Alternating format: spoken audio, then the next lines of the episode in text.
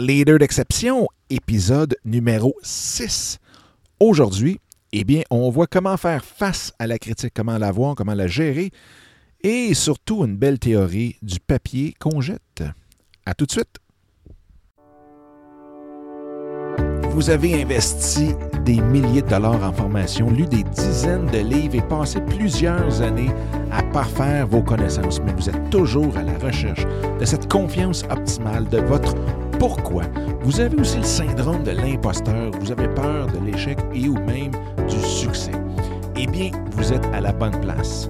Mon nom est Dominique Scott, coach d'affaires certifié en mindset et intelligence émotionnelle, et bienvenue dans le podcast Leader d'exception, où l'on parle des façons les plus simples et rapides d'avoir le meilleur mindset possible en tout temps pour ainsi amener votre vie et tous vos projets à un tout autre niveau. Salut tout le monde, bienvenue à un autre épisode de Leader d'exception. Mon nom est Dominique Scott et aujourd'hui, eh bien, on parle de comment faire face à la critique. Comment voir la critique, comment euh, faire en sorte, dans le fond, que ça devienne constructif en tout temps et en même temps qu'on puisse euh, passer à autre chose quand on en est victime. Donc, la première chose que euh, je veux dire, c'est de voir un petit peu la critique, c'est sûr, c'est un, peu un, exercice d'humilité. Donc, c'est sûr et certain que quand on a une critique, la première chose, c'est le réflexe de se défendre. C'est le réflexe de dire Wow, wow, cette minute, moi, je suis pas comme ça.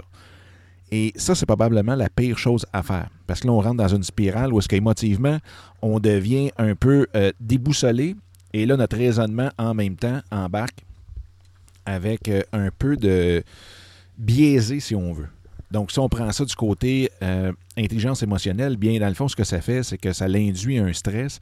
Et le stress fait en sorte qu'on va réagir sans vraiment euh, l'aide de notre euh, cortex frontal où se trouve notre raisonnement. Donc, tout ça pour dire que quand on a ce stress-là par rapport à la critique, bien, notre raisonnement n'est pas à son meilleur. Et la chose à voir, c'est que, un, regardez la critique, et en même temps, prenez du recul. Prenez du recul à voir est-ce que la critique, dans le fond, a raison? Est-ce que c'est quelque chose qui, effectivement, pourrait être peut-être un petit point faible dans notre projet, dans notre, euh, dans notre contenu, et voir si ça ne peut pas être quelque chose qui peut s'améliorer. Hein? Donc, de ce côté-là, euh, ça pourrait devenir très, très, très positif.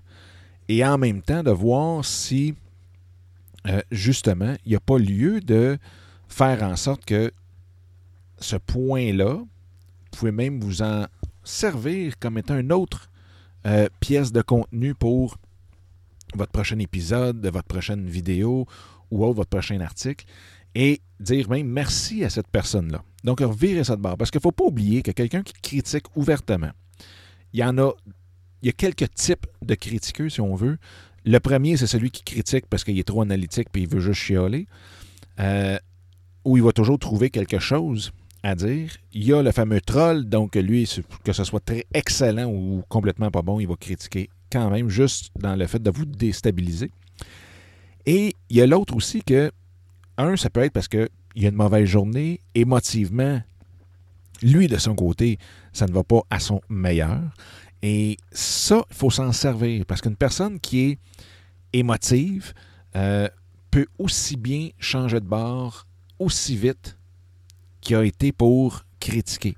Donc, on regarde euh, ces gens-là et en prenant soin, en disant, écoutez, merci beaucoup pour votre commentaire constructif ou quoi que ce soit, je regarde ça, je vous reviens et ainsi de suite. Souvent, ces gens-là deviennent les plus grands ambassadeurs et même évangélistes de votre compagnie, de votre projet, de votre vie, de votre euh, pièce de contenu ou quoi que ce soit. Donc ça, il faut vraiment juste prendre un petit recul puis dire, bon, mais regarde, premièrement, la critique, on donne beaucoup, beaucoup de poids à une personne qui n'a pas ce qu'on a, n'a pas ce qu'on veut, n'a pas ce que l'on voit, n'a pas ce que l'on sent. Euh, donc, vous voyez, on n'a même pas ce qu'on, vit nous autres mêmes. Donc, sa critique, vient vraiment de son côté à elle. Donc la personne va critiquer par rapport à ses schèmes de référence, par rapport à ce qu'elle vit, voit, veut, a et sent. Donc, ça, il faut vraiment séparer ça. Donc, souvent, dans la grande majorité des cas, la critique que la personne nous donne est même pas personnelle. Donc, ça, pour ça, il faut vraiment, vraiment prendre ça relax, dire OK, regarde, c'est son opinion. Elle a peut-être raison aussi. Elle a peut-être raison. C'est pour ça que je disais dès le début, rejetez pas toutes les critiques, parce que sinon, euh, ce qui va arriver, c'est que ce manque d'humilité-là va faire en sorte que vous évoluerez jamais. Donc, de se mettre, remettre en question, mais tout en gardant en vue que c'est pas quelque chose qui euh, fait de vous quelqu'un de complètement pas bon, puis ça vient pas vous définir en tant que personne, en tant que professionnel, en tant que euh, amoureux, en tant que quoi que ce soit. C'est juste une petite pièce de critique dans un océan de tout ce que vous faites. Donc prenez ça pour ce que c'est aussi. Et en même temps, faut passer aussi à autre chose. Hein? faut passer. Euh, faut savoir s'essuyer et jeter le papier. Hein? C'est rare comme ça me fait rire cette expression-là. Je, l'ai. En prenant des notes tantôt, euh, j'ai marqué ça. Je suppose que je, pense que j'ai jamais vu ça nulle part, mais en tout cas, j'espère, j'espère quasiment de jamais le revoir. Mais tu sais, dans le fond, le papier avec lequel on s'essuie, on le garde pas. Hein? Donc, la critique, c'est la même chose. Une fois qu'on l'a euh, envoyé, une fois qu'on s'est essuyé, on le jette. Puis, euh, bye bye. On revient pas en arrière. Donc, vraiment, vraiment, de prendre la critique pour ce que c'est. Et euh, le plus important, comme je disais, puis on va faire un épisode juste là-dessus, sur l'humilité, il faut quand même garder une petite dose d'humilité. Ça ne veut pas dire de se battre, ça ne veut pas dire de s'auto-flageller, mais ça veut juste dire que est-ce qu'il y a quelque chose dans cette critique-là qui pourrait faire en sorte que je pourrais m'améliorer?